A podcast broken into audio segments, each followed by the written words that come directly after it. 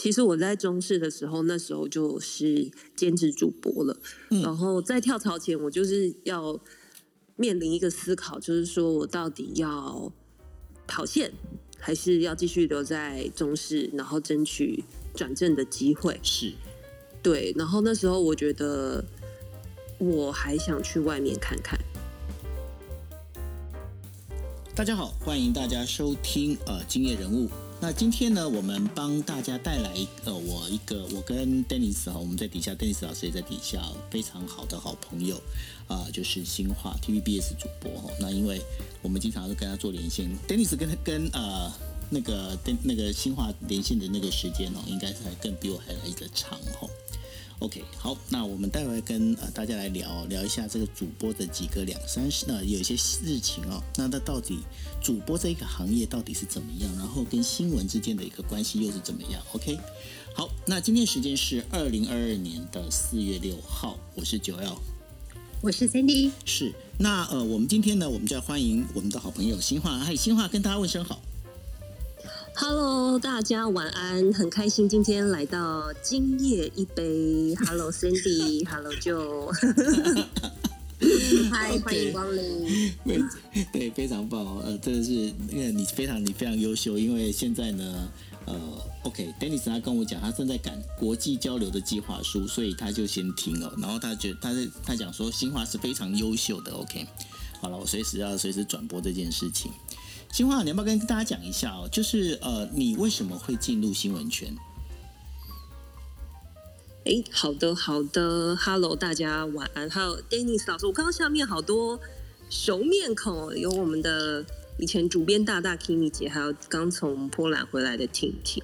好，那婷婷刚刚从波兰回来了。哦，对，对对对，婷婷在 quarantine 当中也可以 cue 她一下。嗯，婷婷是我们 TVBS 的国防外交记者，刚刚去采访乌俄战争。好好，那我。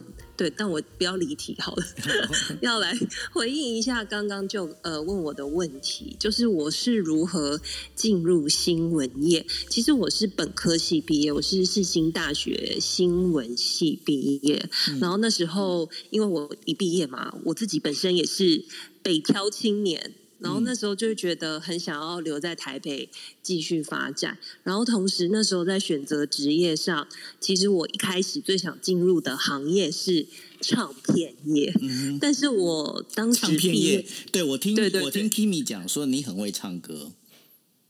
就是我，我以前大学其实我我还是有在念书啦，还是有在认真上课。但是我玩社团玩的非常疯，我是吉他社，然后那时候也组乐团，到处比赛。然后我那时候疯到我连就是我们有媒体实习，但是没有说你一定要去新闻台或报社。但我那时候就选择去呃唱片公司的录音室实习。啊哈，对，真的很想要就是。就是做唱片相关的工作，或做创作人，或者是做公关啊、企划都可以。就是非常喜欢音乐的时候，但是因为我毕业的时间差不多是二零一零年，然后那个时候其实在我念高中、大学的时候，其实唱片业就慢慢走下坡，因为 M P 三，然后呃各种新的唱片的载具出现了，所以其实我毕业的时候。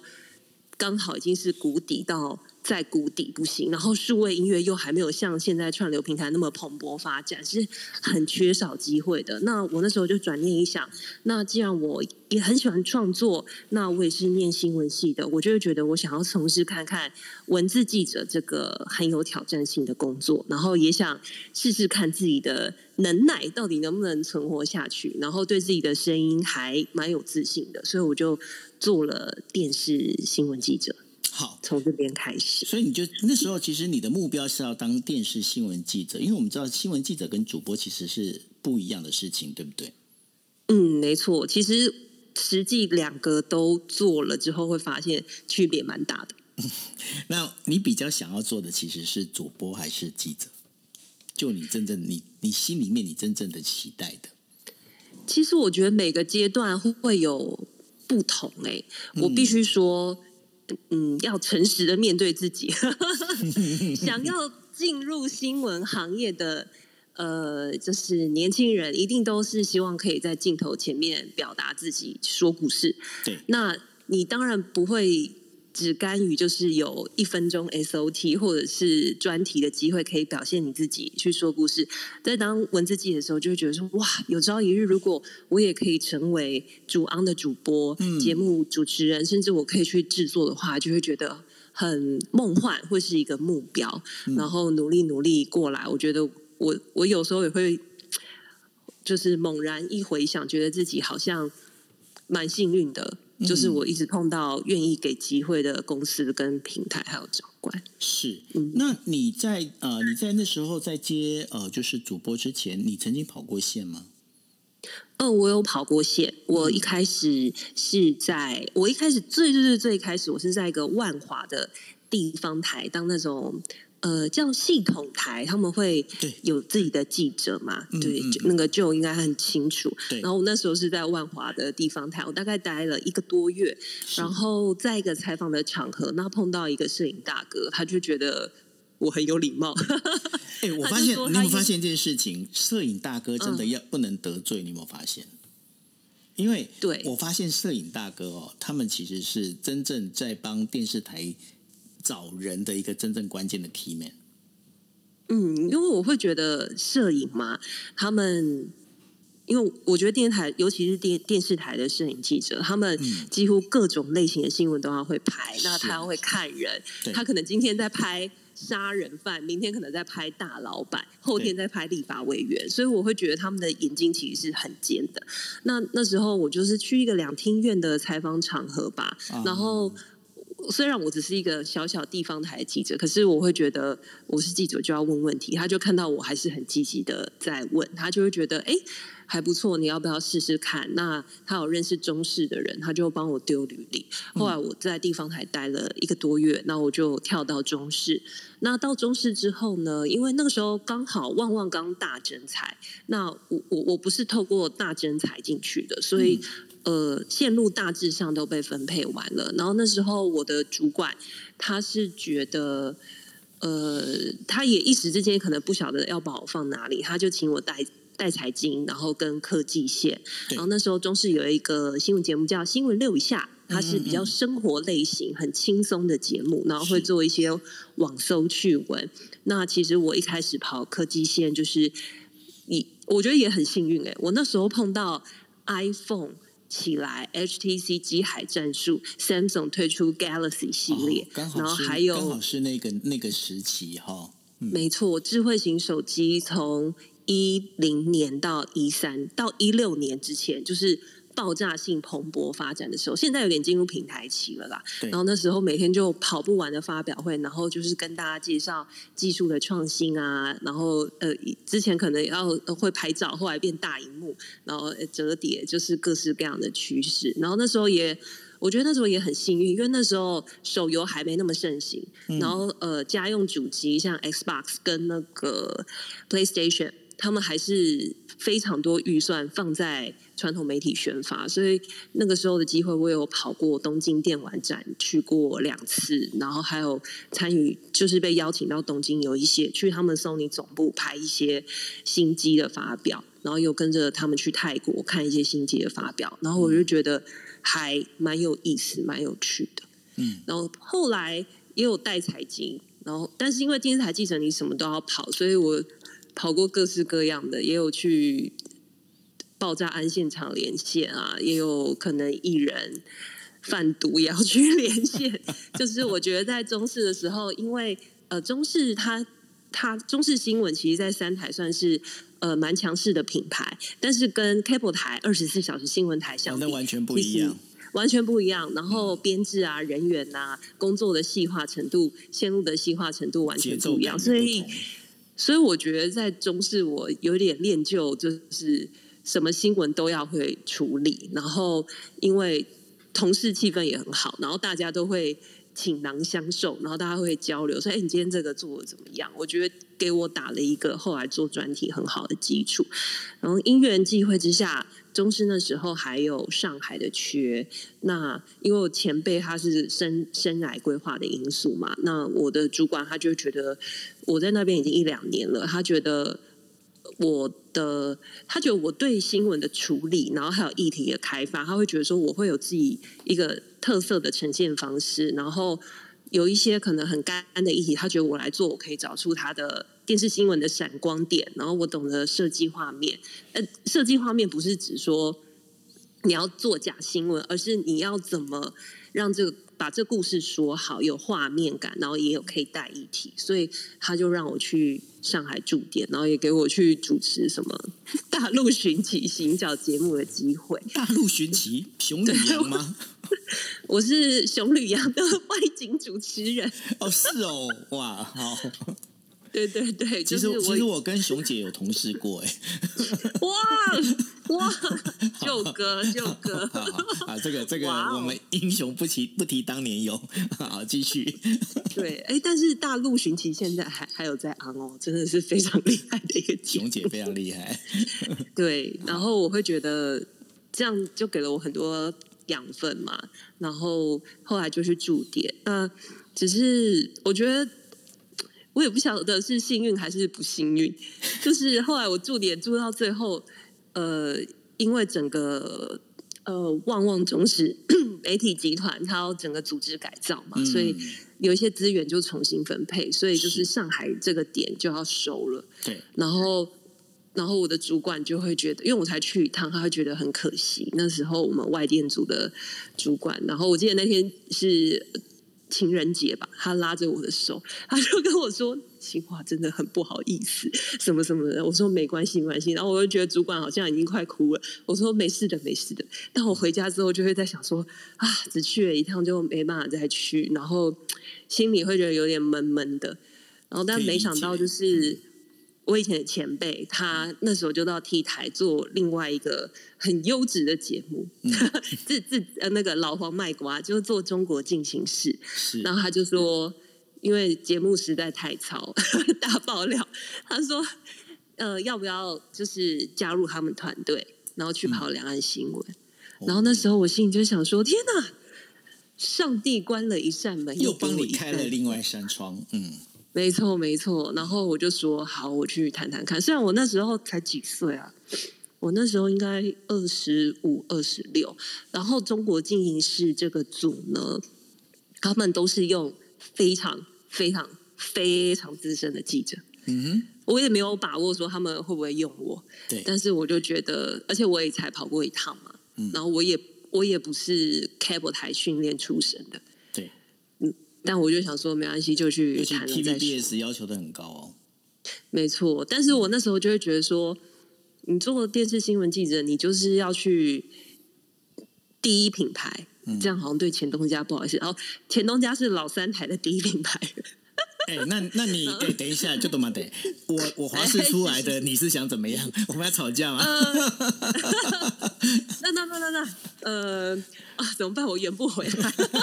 没关系，不过呢，呃，应该是这么讲哦，因为呃，TVBS 呢，其实从我那时候刚进电视圈的时候，TVBS 那时候刚开始就是变呃，邱福生还有葛福葛姐他们在把它打造起来嘛，吼。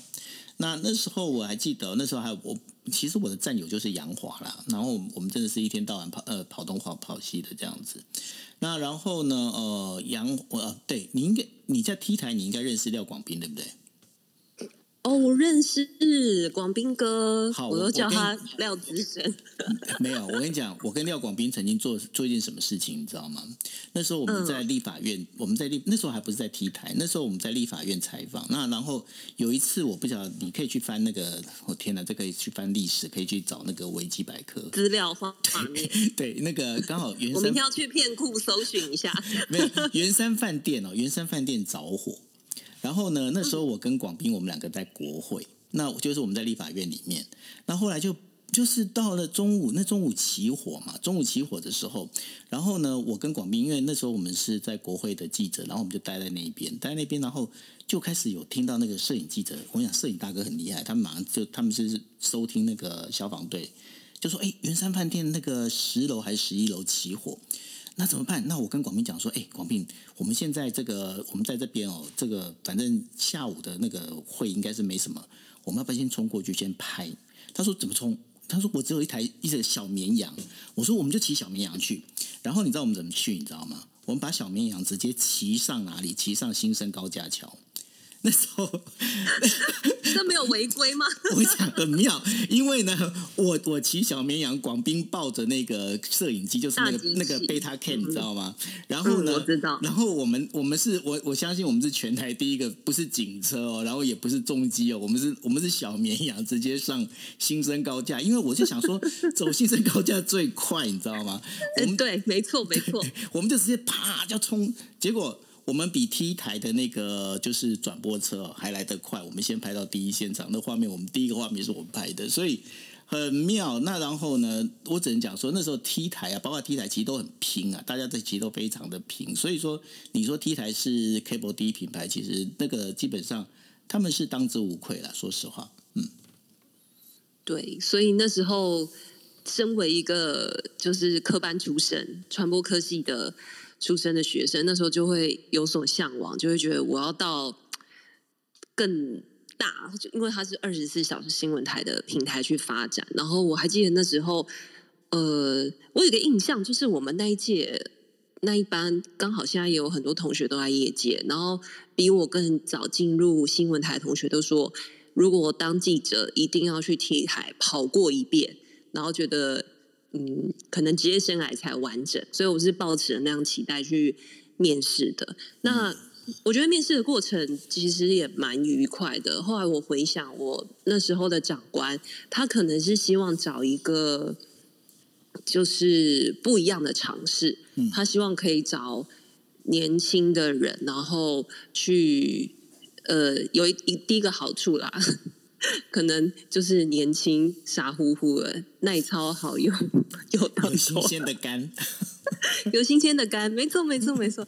然后第二个点，他会觉得说，哎，或许也可以替节目带来不不一样的东西，然后找一个不一样背景的人来试试看。因为我去应征的那个职位，其实呃，我我的前一前几位前辈都做没有非常久，然后就离开了。然后后来，反正他们就用了我。那我去跑了之后，一开始也没有办法争取到跟以前一样的位置，是上海驻点位置。我一开始是中国进行是跑短差的记者，但是我我都是长期 base 在台北嘛，所以我大概两个月要出一次去出一次差，选一个省份，你自己选。我觉得就是 T 台真的给我们那时候呃跑两岸的记者很大的自由度，你自己选一个省，你规划四个题目，那一个题目。至少要做七分钟，要有四个场景，然后呃，你就自己做一个 story。那你去一趟，你要拍什么都可以，只要你约到。然后你去一趟，带四个 story 回来，那公司愿意全部帮你支付所有的费用，给了非常非常大的资源。呃，然后同时，如果我不出差，然后也不是在制作专题的专题班的话，我平常也要负责呃一些大陆新闻的 daily。嗯，也是上上二下二，这这是新闻圈的术语啊，就是上午两条，下午两条。但区别是我不用出门，但不用出门的坏处是，呃，你必须要在很有限的素材里面把一则新闻给兜出来。嗯，对，对，这就是大概到 T 台一开始嗯工作的方式。然后那时候，呃，比我觉得比较疯狂的是，除了呃中国进视之外。还要做上二下二的大陆的 daily news，另外一方面，我们还要晚班去支援我们 TVBS 晚上十点不一样的这个专题节目。是，然后也是下午两条，大概做三分钟到四分钟，然后它是比较议题导向的。对对，所以就是在这样的训练之下，训练了一年多吧。后来主管就让我去上海跑，然后。去上海驻点，哦，我我会不会觉得就是，呃，这个模式就是我我的感觉就是，我到 T 台去驻点之后，好像就变得真的有比较不一样。我觉得自己也会有点压力很大，你会开发，你会想要开发比较不一样的题目，因为你会发现，你一到呃，虽然都还是认识的同业，可是当你转换电视台之后，大家去看你的。感觉会稍微有点不，但但是大家都还是很友善，但是大家就会问你说你你要做什么？你今天要做什么？对他们必须大概要监看一下我们在干嘛。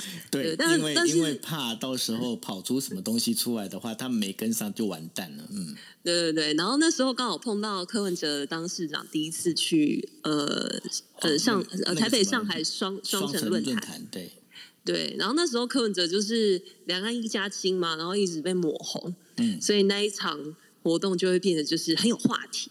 对，然后我还记得，就是我跟我的摄影搭档，还有我们的上海师傅，我们就是事先掌握了柯文哲可能会去安排哪些参访的行程。嗯我们还跑到四行仓库对，呃，旁边是苏州河，苏州河对面的小区，嗯。还买通小区的警卫，让我们去高楼层，然后找到位置架好，就是要拍到那个画面。是，然后除此之外，就是那时候柯文哲他要去看中共一大会址，就是呃，中共一大会址是在那个在那个新天地新天地附，哎，是，对对对对哦对对对新天地我记错对对对对，对对对，然后我们就觉得说，天哪，这太有那个政治意味的象征了。但是台台办又看我们看得很紧，嗯，然后我们，嗯我我那时候就跟摄影说，我说哥，你就在外面等，就好像你在等柯文哲。然后我呢，我会先在你旁边，但时间差不多。我就跟台判聊一聊，我就会说啊，我去买个喝的什么的，我就消失了。然后我就负责跟着一般群众潜入一大会址，因为它其实是一个像是纪念文物馆、博物馆的地方，一般人可以进去。所以我就是带着我的 iPhone，好像一般人潜进去要偷偷拍。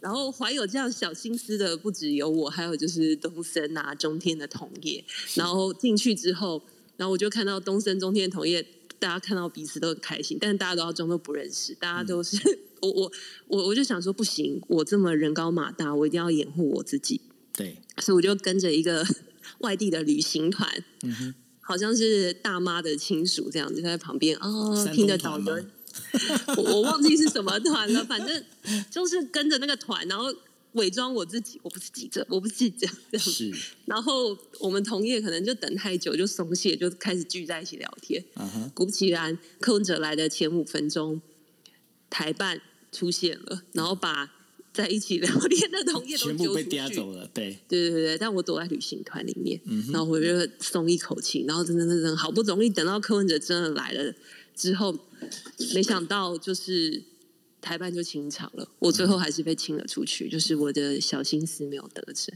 所以我觉得驻点很好玩，就是因为我们在那边其实我们又不像是外国媒体、境外媒体，然后我们也不是大陆媒体，所以我们是处于一个非常尴尬的身份，对微妙的角色，微妙的媒体角色。对，呃，对，所以我们常常要自己想办法想出一些跑新闻的方式，这样的故事很多。然后，哎，我怎怎么会聊到这边？没关是不是离。题了？我说，我说你不仅离题，人脸都离开了，这样子。我刚好，我我家的猫咪按了我的手机，不好意思。哎，你们家猫咪好可爱哦！天哪，嗯对我有三只猫，它们现在也在听哦。嗨，我们家只有一只在听，嗯。好对，那然后我们再讲说你呃，你后来你就是你为什么会进到变成当呃进到主播这样的一个工作上？嗯，因为其实我在中视的时候，那时候就是兼职主播了。嗯然后在跳槽前，我就是要面临一个思考，就是说我到底要跑线，还是要继续留在中视，然后争取转正的机会。是，对，然后那时候我觉得我还想去外面看看，所以我会觉得当主播这件事情，反正我体验过，然后我可以摆一摆，因为我那时候其实蛮清楚知道说，呃，在我们行业内，就是你能不能当主播，其实我觉得。其实我觉得我碰到很多同事都很优秀，有的时候我也会觉得，哎，他们好像外形啊，或者是整个仪态啊，也很适合当主播，甚至我碰到一些同事会觉得，哦，他们好像比我更优秀。嗯，然后，但是我会觉得有时候这种就是要看运气，最后拼的就是只是运气，因为我会觉得经过电视台训练的文字记者。呃，口语表达能力啊、仪态啊，或是对于镜头前就是播报的能力，我觉得都一定有过一个均值的水准。但是第一有没有这个空缺，有没有这个机会？是，然后那时候我离开，我就是决定就是再去外面看一看嘛。那会在 T 台会有这个机会，是因为呃，我们有一位编辑台的资深的制作人，那他很想在呃新闻台里面试一些新的模式，就是除了塞很多 SOT 之外，他希望带给呃更多观众更多的议题，但是要怎么呈现在有限的人力之下？所以就发明了说新闻，这不就是我现在跟那个 Dennis 我们一直在做的，就是国际新闻 DJ Talk，大家记得要锁定好。没错，没错，国际新闻 DJ Talk，Yeah，好，嗯，对，很重要。国际新闻 DJ Talk 要讲三遍，要讲三遍，非常重要，非常重要。对，呃，然后那时候就是开始说新闻嘛，是，就。然后长官也会找了很多的同事，大家文字记者来试试看啊，试水温。然后那时候我很刚好，我的位置啊是在我我在新闻部的位置是一个大陆冲，我就在那个大家说新闻的那个临时棚旁边。大陆冲主望哦，那个陆冲其实我常常坐在那里会被吓到，因为我的。我刚好坐在大家会走去剪接室的那个路口，然后大家可能写好稿子，然后赶着过，已经来不及在自己位置上先顺好，然后走到我那边已经快要离开座位去，大家就会开始大声的顺稿，对，跟奔跑，没错，然后我都会被吓到。原本旁边很安静，然后就会说新北市发生了什么的杀人，然后我就会抖一下，我说他要过瘾这样。然后有了临时棚之后呢，我就会听到大家就开始说新闻。然后那时候我就觉得，哎，蛮有趣的。我我都觉得我自己很像那个中国好声音的评审，自己心里以为就是今天这个同事讲的很好，我要为他按灯转身。我真的很无聊，但是我也没有想过自己会去说。但是有一次吧，我记得我那天印象超深刻。我下班要去健身，所以我那天是穿着运动服 legging 跟。T 恤，然后跟运动鞋，然后我的大陆中心的主管康奇哥就跟我说：“哎，新化那个编台下午要请你帮忙说新闻哦，你准备一下。”然后我那时候还在吃牛肉面，我就这样看他，我说：“可是我今天穿这样，我说我我还没有化妆哎。”他就说：“嗯，那你就是自己想办法好了。”然后我跟你讲。电视台主管、电视台电视新闻台的主管都这样，都这样，都这样。对，你知道为什么吗？我讲，我那时候，那时候我也是，我我不是说我之前去立法院嘛，然后跑立法院，那有一天就是中午的时候，因为我们立法院中午休息嘛，那回来。回来，然后就我们家老板就跟我讲说：“哎，就那个回去把你的护照拿一下，你准备去柬埔寨哈？柬埔寨，因为柬埔寨那时候刚好就是韩生，韩生那边他刚好就是跟呃施亚努他们正在呃算是呃那时候柬埔寨呃内乱嘛。然后说他说呃我们机票帮你订好了，你准备飞过去哈？就这样，都这样。没错，没错，就是。”电视就是你，你你当电视新闻记者，你今天可能在台北，你明天可能就不知道去哪里。像我们那个楼下婷婷，下次就问，对，下次就问婷婷，婷婷如果有空，要邀请你来讲一下，为你怎么会被被挖到华沙去的？他前一天还在跟我一起在台大，晚上我们还在上课，他就突然转头跟我说。公司要我去波兰，我说去啊，Go Go。我说不管怎么样，你先答应。还是要 Go，对，没错。对，然后三天后他就他就飞飞过去了。对，OK。又离题了。好，然后我就那时候中午休息时间，我想说天哪，我穿这样真的是会很丢脸。然后我那时候又因为因为我跟那时候来 T 台没多久，然后都在出差，跟大家也不熟。对。我也不好意思去其他组借，所以我就想说，好，那我就杀去内湖路，然后进去一个就是 少淑女装店，挑了一件非常老气的灰色的西装外套，而且很贵，好像要两千五百多块吧。然后我一点都不喜欢那件外套，但是我还是买了。然后好像我那天穿的是白色 T 恤，所以就是套上去就是看起来还行。嗯，然后我就下午就去讲了。那讲完之后呢，因为讲的是比较轻松的话题，然后我就想说，那既然公司需要文字记者来说新闻，那他们想要的东西就不会是像播新闻一样那么的需要专业感、权威感。呃，专业感还是要，但是我就是把我的呃心情放轻松，多放一些情绪，是不是希望讲的这个议题可以感染给观众嘛？嗯，然后呃情绪有趣的感觉感染给观众，然后讲完之后，就是长官就一事成主顾，就会常常找我说新闻，我说 OK OK OK 啊，就是就是慢慢慢慢这样起来。然后后来就是我们晨间新闻也希望就加入说新闻这个元素，所以我就是加入晨间新闻的团队，从新闻即时看。然后那时候 loading 还蛮重的，我们六点开播，嗯哼，呃，我我我是负责六七八九十的新闻即时看，那一节可能会有一到两个片段，然后我可能要讲四到六则的读报新闻。然后用图卡的方式说，六点我那时候好像记得有三次吧，然后七点有一次，然后八点一次，九点一次，十点一次，然后每一节都是新的。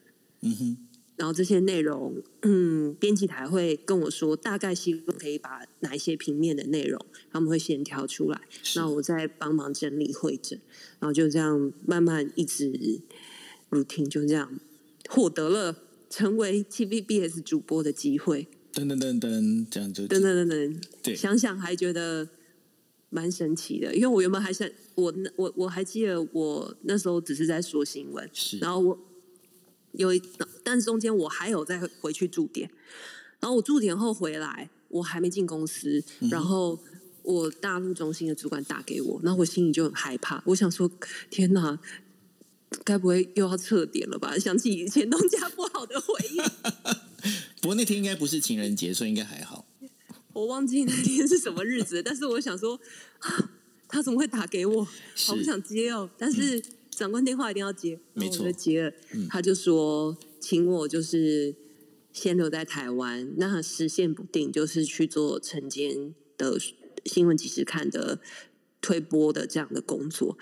然后我想，我就思考了一下，我说，后来我就说好，我说我觉得我可以试试看。嗯哼，对，但是我还是保持着随时不一一开始去讲，真的是我觉得我讲的真的没有很好，但是慢慢就是开始开始顺了。然后那时候我是保持着我随时可能要再去驻点的心情，但是我还是尽量每天全力以赴啦，就是每天有那种挫折，就觉得天哪，我螺丝也太多了。是，唉，我觉然后都会觉得怎么办？曾经新闻的主编一定很想杀我，对。但是我很谢谢我的同事都包容我，然后跟我同一个节次的主播，他们会投给我关爱的眼神，我可爱的同事。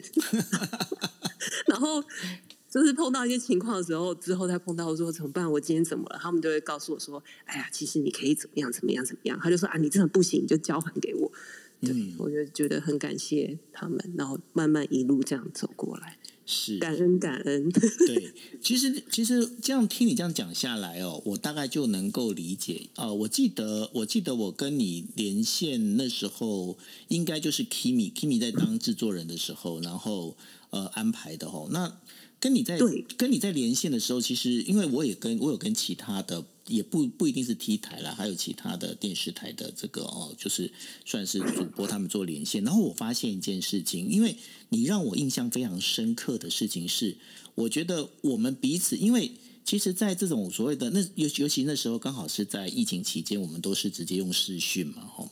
那用视讯的方式的话，其实有一个很大的一个重点在哪里？就是说，我觉得主播有一个非常重要的一个关键，他能够去 catch ball，能够去抓到这颗球，然后会再把这个球再丢回来。因为我觉得主播跟受访者之间，其实最最棒的一个交流，就是那个两边的丢球可以丢得非常漂亮，然后可以接得非常顺。那我发现，其实你这边的话，你可以把这个球接得很好，而且呢，你可以把这个重点融会完了之后，你会再反问一些问题，而你问的问题其实就是变成说，哎，对耶，其实新话你有去抓到我的梗，其实我有铺了那个梗在那边，你 catch 到了这样的感觉，但是这样的一个应该怎么讲？这样的一个顺畅的这个顺畅度哦。并不是每一个主播都做得到。那刚刚听你在讲你的这个，你后你之前的这个所有的这些经历之后，我发现一件事情，你有没有发现呢？当个主播其实不容易，因为一个主播的话，如果你本身没有更多的这一些，包括一些其他的一些我们在讲背景知识，或者是你没有去努力的话，你光是读稿看读稿机的话，其实你没有办法把节目做得很好。哎，嗯，我觉得，呃。很多人会觉得，就像舅哥刚刚说的，主播只是读稿机。但是我会觉得，因为我我我现在经手的比较多都是 focus 国际国际新闻的部分。是，当然很多人都说，为什么台湾不能做国际新闻？嗯，但是其实身为新闻人，想要说的是，我们很愿意做国际两岸的这种硬的议题。嗯，可是我们要怎么让它好看？我就会觉得。我我我以前做专题的经验，然后还有我怎么去设计画面，然后当我确定议题的时候，我要用什么样的例子去呈现？我会觉得在处理一个议题的时候，切点非常非常的重要。你要采取怎么样的视角？然后我以前在做专题的时候，比方说我要处理一个大陆的议题，嗯哼，但是这个议题跟台湾好遥远哦，然后它又就是一个大陆的品牌，那台。跟台湾观众有什么关系啊？因为我我去跑两岸线的时候，其实台商新闻已经做烂了，然后我们开始要去挖掘一些大陆企业有趣的故事，特别是大陆企呃大陆加入那个 WTO 之后，然后历经呃北京奥运，然后到一零年他们，然后后来万众创新啊，各式各样蓬勃发展。其实我们要学习看到的应该是他们的商业模式，可是要怎么让？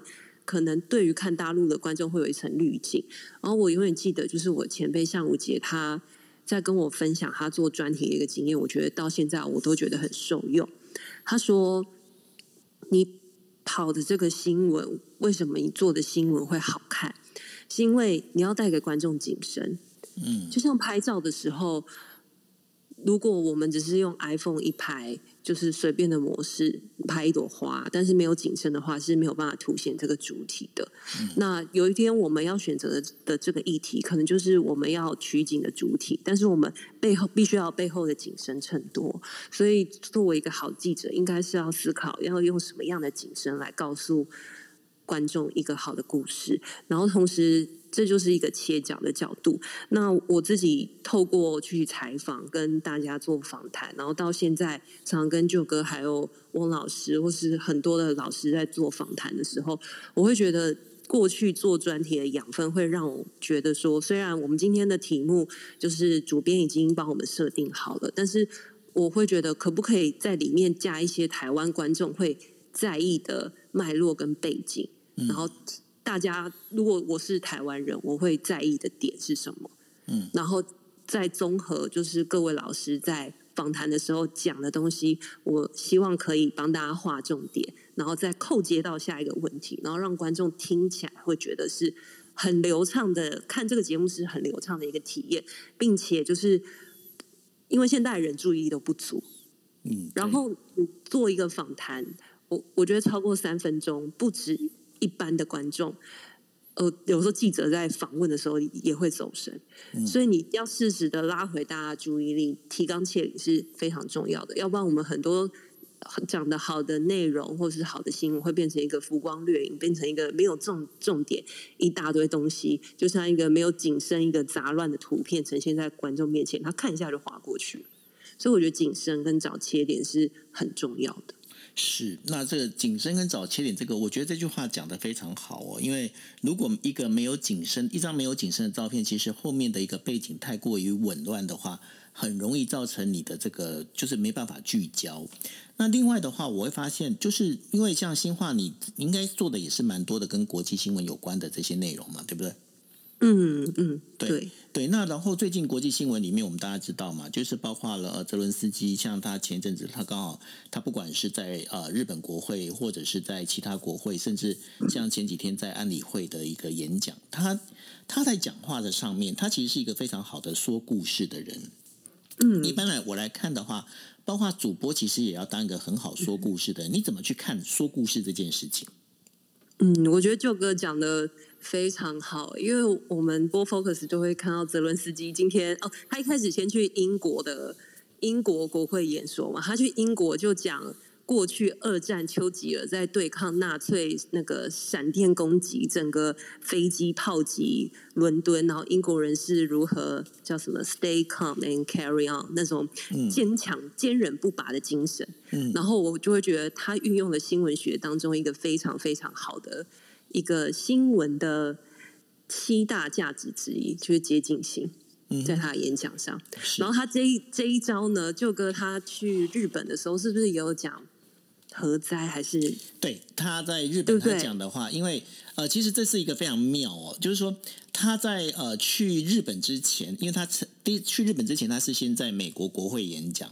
他在美国国会演讲的时候，他举了两个例子，当中有个例子把日本人惹恼，为什么呢？他举的例子叫做日本偷袭珍珠港。然后呢？对，然后日本其实日本很多右派，那时候就等着，就是说等着这个泽伦斯基来。我说好啊，好啊，来，要修理他。没有，不是，他说来，我看看你要跟我讲什么，你你跟我讲讲看，你你跟你再跟我讲说那个东西来你来你来你来你来，好，你夸七夸买这样。结果他很厉害，他居然他没有去提，他没有去提珍珠港这件事情，他反而是用那个就是用那个哦，我们在讲说车诺比。跟辅导之间，他又重新引起那个共情。他很厉害的一点就是说，他在对这个区域的人跟他讲话的时候，他会去用他们的历史故事，去把那个共同的情感把它带动起来。我觉得这个说故事的人真的这一招，我觉得非常的厉害。嗯，对，我觉得大家都应该好好再去看一下泽伦斯基的演说。就就连我们平常都在说故事的人都觉得。天啊，泽伦斯基真的是太厉害了！但是我觉得他同时也是一个演员啦。可是刚刚舅哥在讲说，其实当主播就是一个说故事的人。然后，嗯，我会觉得以前当记者的时候，是透过画面或是受访者，你在跟他访谈的过程当中，他什么东西打动你，或者是说什么资讯你会觉得对观众是最重要的？透过受访者的。呃，访谈，然后去建构一个能够最接近真实、客观的故事，或者是说属于你自己视角故事，然后带给观众，让大家有一些启发跟共鸣。但是当主播之后，我会觉得一样是说故事的人，可是我觉得会更需要具备全局观。嗯，因为虽然大家都会嘲笑我们那个 新闻台新闻常常重播，但是但是其实我觉得我们的。编辑台真的很用心。其实我们每每一节每早上呃下午到晚上啊五五跟五六，我必须老实说，有新闻会是重会是重复的，可是他们都会重新编排。哦，对他们会重组。对，嗯嗯嗯，对，就是这一个这个节是，呃，早上大家六七点要出门，那我们就是尽可能的提供最多的资讯给大家，然后气象啊。个国际新闻啊，财经的动态，然后可能到了中午的呃九点十点的时候，会给大家今天早上清晨发生比较及时已经有画面回来的东西。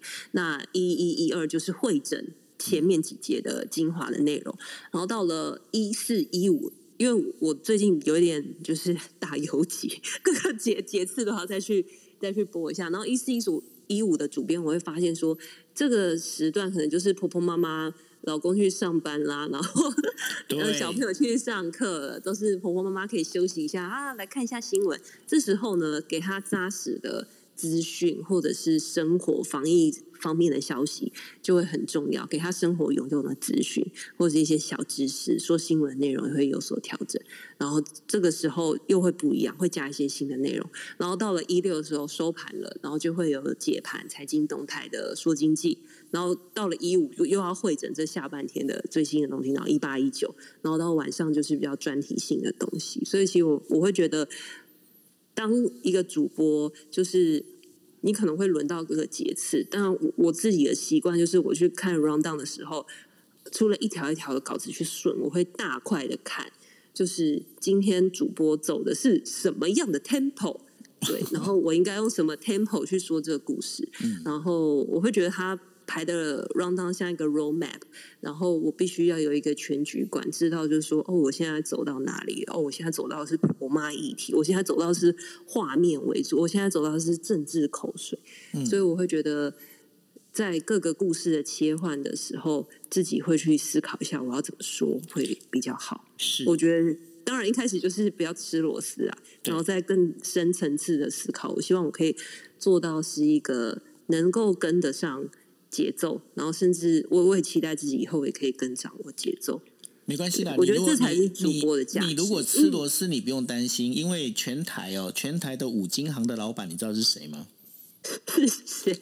李四端，李四端，他的 他的螺丝是吃的宇宙无敌凶的，所以我跟你讲，基本上我们都称他是五金行老板，所以呢，他的螺丝非常的多。我跟你讲，这个我可以录音，我可以讲，完全不怕，因为这个他自己都承认，所以不用担心你抢不过他的。嗯，好，对。不过呢，有一个有，我觉得有一个还蛮有意思的一个点哦，我导导师想要问问看你的哦，因为当个主播。因为像你刚才提到的，就是包括了可能婆妈议题啦，或者是有一些包括政治口水啦，甚至你可能也会报道一些我们在讲天灾人祸，对不对？那主播的这个，因为有时候我们不是只有声音的表情，我们包括我们脸部的一个表情，我们所带动的，其实都有一定的一个会对于，尤其是电视台对于这个听众本身是会有一定的影响力在。你怎么去调试这样的心情？因为你可能在播完这些的时候，你可能先播前面一大帕，他可能就是在讲的可能一个天灾人祸，后面他可能要开始要跳到，呃，可能就是政治议题。那这当中的情绪转换，你有办法做很好的调试吗？其实，舅哥，我觉得老实说，我我没有做的很好。怎么说？我必须诚实，因为我常常会收到粉丝私讯说：“哎，你今天播乌俄战争的时候，你好严肃，或是你好悲伤的感觉。”然后我就会觉得说：“啊，这样是不太好。”然后你刚刚讲到，就是呃，比方说从战争转到政治，那要怎么调试这样的情绪？我觉得还是。要再学习一下，但我我我会发现，就是基本上我们就是要做好表情管理。然后我碰到最大最大的困难是，如果前一则新闻我们的文字记者做的很好笑，有的时候我会有点快要收不回来。我觉得笑场是 最大的困扰。我记得近期哦，疫情期间我播过一则我觉得最好笑的新闻，我真的是笑到快回不来。是有一个拾金不昧的。民众然后去派出所要给警察要报捡到遗失物，然后那个玻璃师大人累了，他说：“哦，那帮你量一下耳温哦。” 结果他就拿酒精喷他的眼睛。我真的不应该幸灾乐祸。然后那个新闻很活灵活现，然后我们的记者还配音说：“啊，外把揪啊！”这样子，我就觉得笑到一个不行。对。那问题是你遇到这状况，你还是必须要有你专业的样子，你要收回来啊。那你你你深呼吸加捏，深呼吸加捏大腿，真的假的？真的捏自己的虎口，就就每每次都是这个中部的记者子明哥，他都让我很想笑。对，现在想到还是觉得很好笑。OK，好，那所以呢，其实在这里面的话，我们知道主播其实他有本，他本身其实有很多的哦，应该是怎么讲？他面对不同新闻，他其实要对于他的表情管理要能够做得很好。但除了表情管理之外的话，你一般来说，一般我们在讲说，那主播每天这样那么忙，那但是呢，如果主播没有好好的去呃。加强自我一个等于说自我的一些，不管是本职学能也好，或者是这一些相关的这些议题资讯的这个阅读也好，他可能就没有办法做到这一些。那你有时间去读这些事，读这些资料，那然后你用什么方式来管理你的时间呢？嗯，我觉得这也是我最近非常努力。希望可以平衡的一块，天哪！为什么老师问到你这些问题？我真希望我有一些好方法可以提供给听众朋友。嗯，呃，我觉得舅哥说的确实没错，因为我以前是跑两岸，然后我也是跑国内的新闻出国内的新闻、daily 新闻出来，然后对国际新闻我没有国际编译的经验，但是我觉得公司给我这个机会，我就是要试着去做做看，然后完成它。那我是我，我觉得我一开始播国际新闻会怕怕的，但是我会觉得，呃。我就是尽量跟那时候我跟 Focus 的团队有很深的合作，那时候我都会去参与他们早上的开会，我就从他们身上去学习，然后我会去问我的同事说：“哎，你们的工作流程是什么？你们都会看什么？”然后我会尽量了解他们怎么取材。那什么 source 是可以用，什么 source 是他们会打问号的？我会尽量就是了解，就是在做国际新闻的思维逻辑会是怎么样子的。我觉得先跟身边的同事熟悉这个线路的同事去做学习。嗯哼。然后第二点就是，因为我觉得国际新闻很不可避免的，一定会碰到政治跟国际关系，是不可避免的，而且。我会觉得政治就是上上层结构，然后才会决定下层结构，也就是经济运行，然后最后跟庶民息息相关。嗯，所以我后来 决定去报考台大 EMBA 正研所的在职专班。哎，这个不是广告，但是我真的后来我就去考，我现在是在一下，我是一个研究生，在职班专班的研究生。呃，然后我觉得。我我我觉得我需要一些外部的资源跟刺激，我才会决定去考。然后虽然是在职专班，但真的是一个非常完整的在职专班。真的，大家不要轻易尝试。很多人可能想到在职专班就是去交朋友啊、交交友啊，然后就写写作业啊。但是我发现台大的 EMP 它实施严格的点名制，你一学期一门课。四次没到，你就是拜拜，你明年再来重修。嗯，然后严苛严格执行考试、申论，然后入学考试的时候资料审查，然后还要写申论题。还有面试，我觉得我好像重考一次大学。好，新话，我跟你讲，我们现在我们现在的那个电视画面已经开三个视窗了，台湾，然后日本跟美国，然后我们美国的连线，我们 Dennis 来上来了，Hello，Dennis，我们把我们把这个我们把这个等于说主播权交给新话，新话换你来主持了。好的。哎，听得到我的声音吗？可以，可以，王老师很清楚哦。很感谢，没有，我要上来支持一下新话。我就我刚刚一直在听，一边工作一直在听，我就要付。Echo 一下那个九二说的，我觉得新话真的是很优秀了。就是我们有这么多的连线，有这么多的主播，我觉得新话真的是接球接的很棒。而且其实你看每一每一则新闻，它有的时候其实跳的跳的还蛮远的。有的时候像像 T 台，我们每天晚上在谈国际新闻，有的时候从这个乌俄战争一下子就跳到阿拉伯。或者是跳到哪里，所以我觉得新话都接的很棒。这当然跟他自己，我我我坦白说，我觉得每一个主播他自己有没有做功课是非常明显的。在接话的过程，很明显的可以感觉到这个主播到底有没有试着要了解今天要问的问题，试着要了解今天整个的流程，还有甚至是了解说他问的这个问题是是发生什么事情。所以我觉得这我是特别想要上来跟新话说，你真的很很赞很赞，对。谢谢谢谢，这个这个今天这个房间开完，我是不是要跨海电邮通告费给两位？觉得很不好意思啊。没关系，我跟你讲，你可以你可以把公费公告费叫那个我们的制作人在底下，Kimi 在底下，Kimi 姐嘛。对，对，但但我会觉得，就是跟就是两位老师舅哥还有那个翁老师连线，我都觉得学到很多东西。而且我跟翁老师连线的东西，我还要写在我的 期末考卷里。真的假的？你把它写在期末考卷里面？因为我们有有一门课是国际政治与呃两岸关系专题，然后里面就会讲到就是呃现实主义呀，然后呃呃大国跟小国对抗的时候应该怎么样，然后美中的三角关系，然后这些其实，在访谈里面都都都会。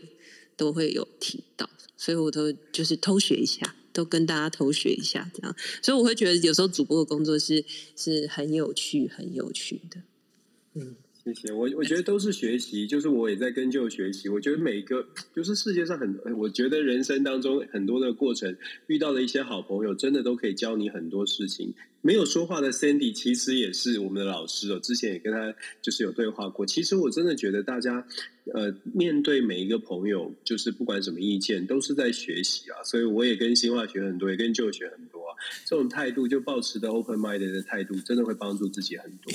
各位底下九百呃九十，才讲九九百多位，九十几位朋友，跟你讲，跟大家讲一下，现在我们这个群这个房间叫做夸夸群组哈，所以说你们知道我会拼命的夸夸夸。对，刚刚新闻有说那个婷婷也是很厉害了，所以我觉得下次要约婷婷。我我现在已经在准备要约婷婷，下次要来，所以新华你也要来支持她一下。没问题，没问题。但是我我会觉得，我还从就是新闻的跟舅哥还有翁老师的访谈当中，我又发现说，其实。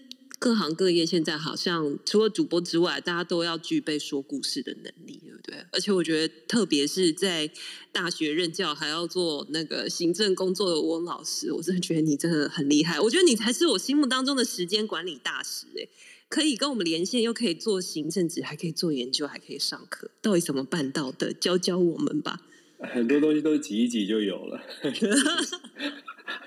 就是挤挤时间出来啊！就是只要有那个热情，其实你就可以自己想，一定会想到办法的。生命总是有出口的嘛。其实，对啊，你看九九二，我记得我们。他他其实做我们 DJ talk，我们的时间就配合配合时差的关系，他一直调整。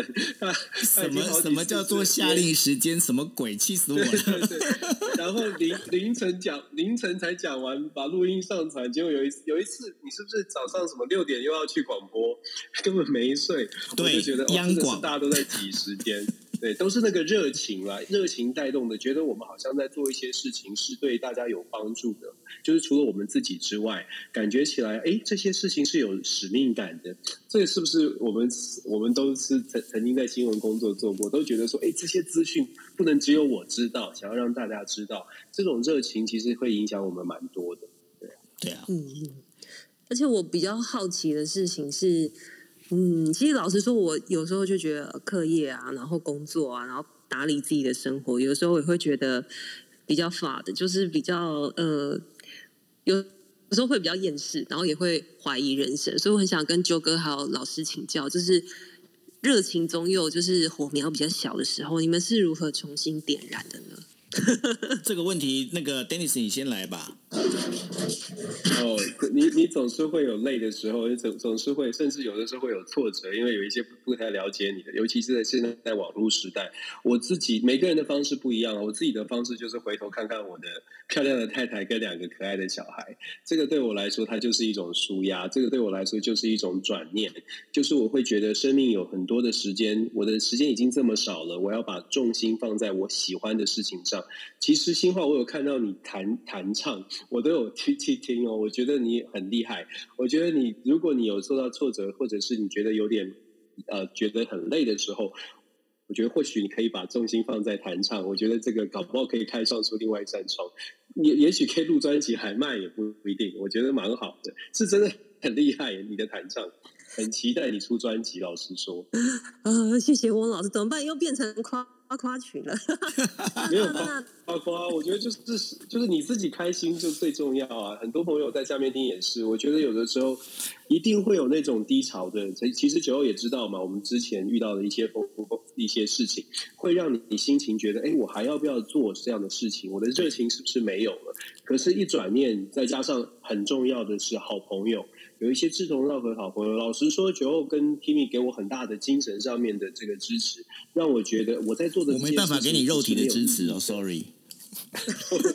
你给我肉体，我也会怕，好吧？这个时间讲这个可以啦，十一点半，我有看时间。对。不过，总之，我觉得真的好朋友，然后你生你的生活当中一定会有其他的重心，有的时候一个转念而已，我们的热情还是就可以就可以就是重新的加温，重新的再再燃起来。那希望啊，希望真的我们每个人都做一些对社会有益的事情，然后少一点那种猜忌啊。世界上没有那么多的坏人，有的时候只是你心心里的一个转念而已。是，我觉得，我觉那舅得，哥呢？我觉得舅哥你呢？呃，我觉得，我觉得一其实很重要的一点就是，呃，好朋友很重要。就是像呃那时候，Dennis 他呃遇到了一些等于说，我们就直接讲嘛。我觉得，我觉得那就是网络霸凌哦。但是我觉得，就是大家好朋友一定要支持，大概就是这样子而已。那你问我说，我怎么去遇到低潮的时候，我怎么去做这些事情哦？我我只做一件事情，你知道吗？我在我也跟你一样，我在上海待过，在上海待了一年。那我在上海待的那一年，其实那时候延安东路的那个高架还没盖好，那还没盖好，那哇哦对，很久。那让那时候的话，哦、就是整个上海哦，上海它本身那个天空就是充满了各种的那种所谓的灰蒙蒙。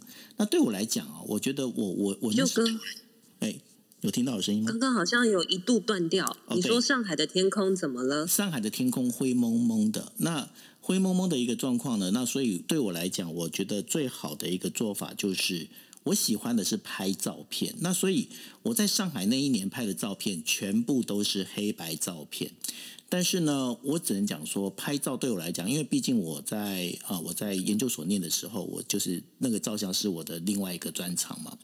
那所以呢，我我觉得照片本身是反映我的心情，所以我对我来讲，我解决我低潮的方式大概就是拍照片，因为那然后我现在去回看我所有的过去所拍照片，其实你可以从照片里面的构图哦，就像你刚刚提到的设计场景，那设计场景这个东西，其实就是你怎么去把这个构图，因为我们在说故事的时候有几个方法，第一个方法其实你在讲东西的讲事情的逻辑，逻辑它就是一种设计场景。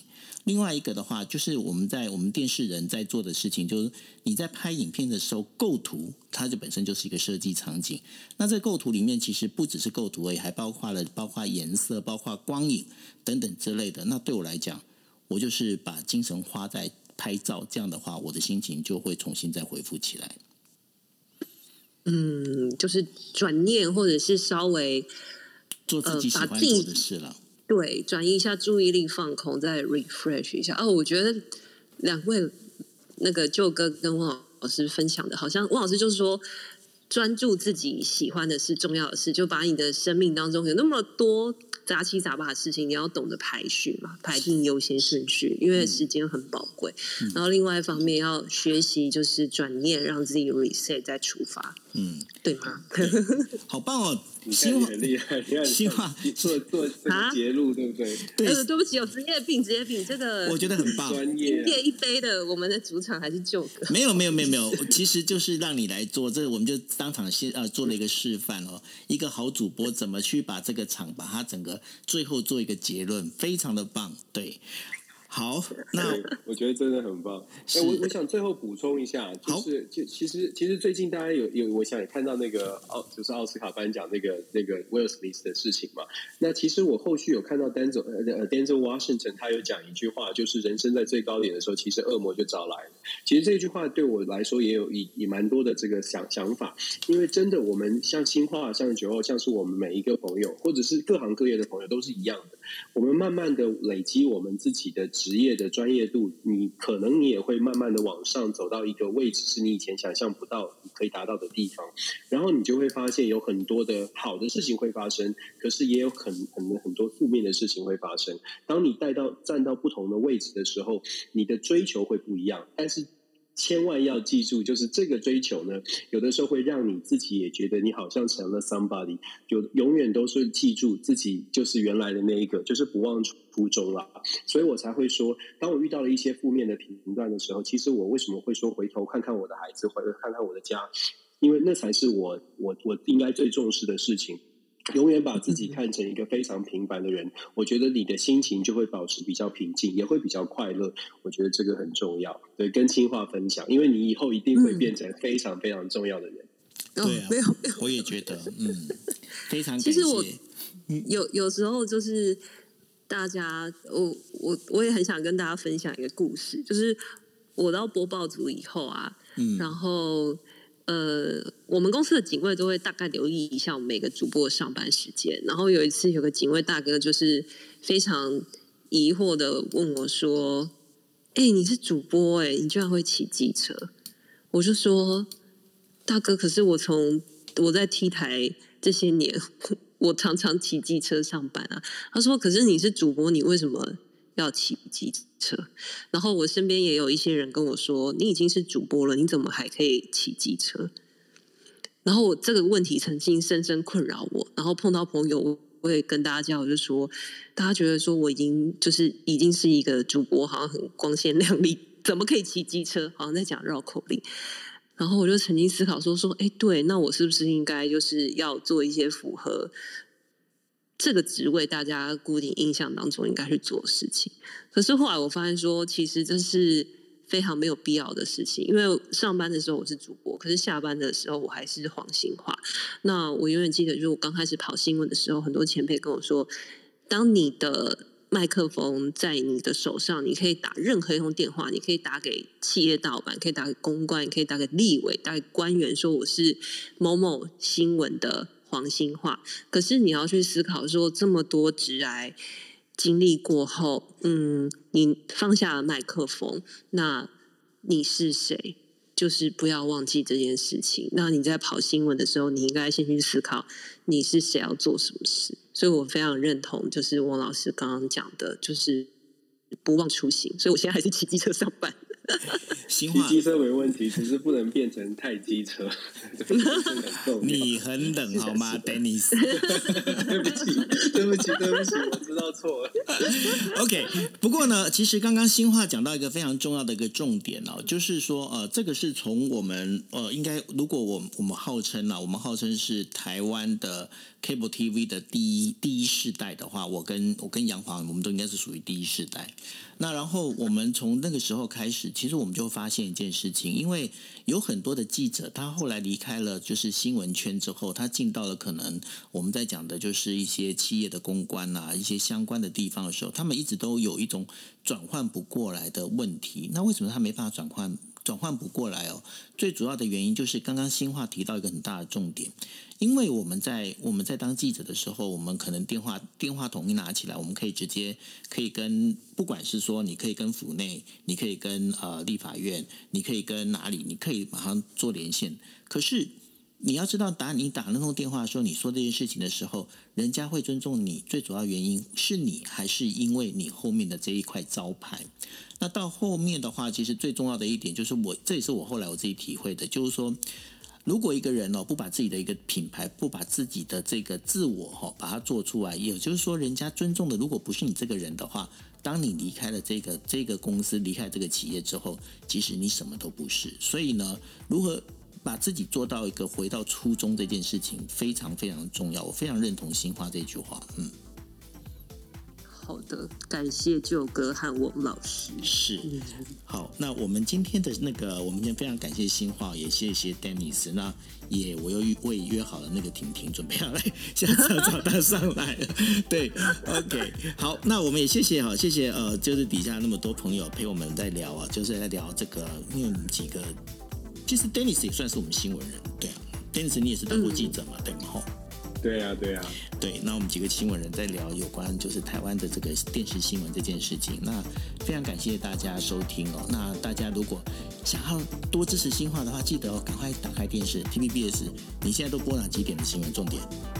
我现在有一点打游击的状态，嗯，就是我可能我会把班表抛在我的 Instagram 跟 Facebook。OK，对，那然后我时不时也会拍一些影片啊，就是。分享开箱啊，或者是有一些粉丝会问我国际新闻，哎，你觉得怎么样？我也会 PO 一些 Q&A 的影片，对对，或是大家可以去跟跟我留言，都会看。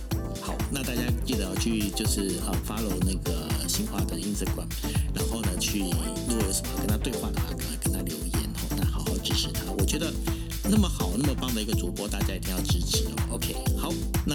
这就是我们今天为大家带来的今日人物。那谢谢大家，谢谢新华，谢谢 Dennis 哦。OK，好，大家晚安喽，拜拜。好，晚安，Dennis，大家晚安。拜拜